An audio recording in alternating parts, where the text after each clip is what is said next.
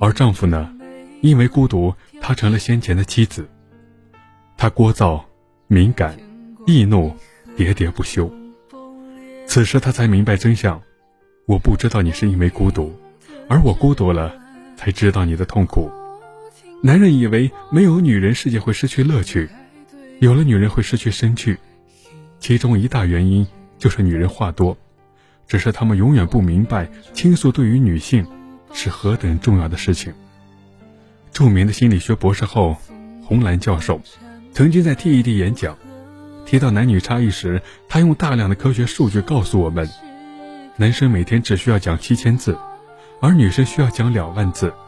他会在言语之中得到安全感，也会在回应之时感觉被看见。如若不得。他便压抑，在婚姻中压抑的妻子，往往会走向三条路：要么抑郁成疾，要么离婚，要么出轨。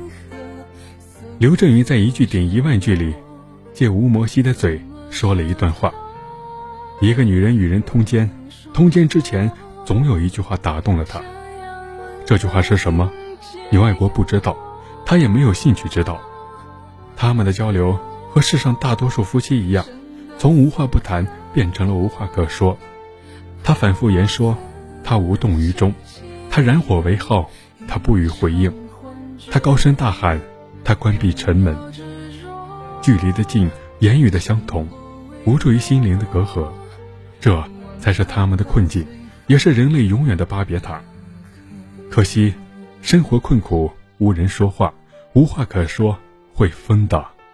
于是，庞丽娜出轨了。庞丽娜的出轨不是为了钱，也不是为了性，只是为了说得着。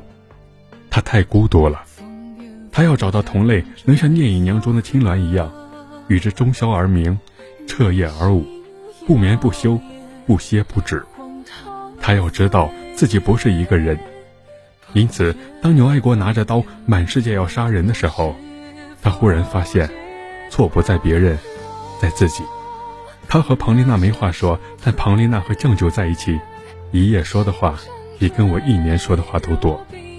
为了这个，庞丽娜宁愿背负半生的羞辱，与整个人世对抗。《昼颜》在开播时，在日本引起了轰动，其中有一条说：“出轨是因为我死水一般的婚姻生活让我备受孤独的煎熬。”二十多岁的时候，我们以为结婚是孤独的结束。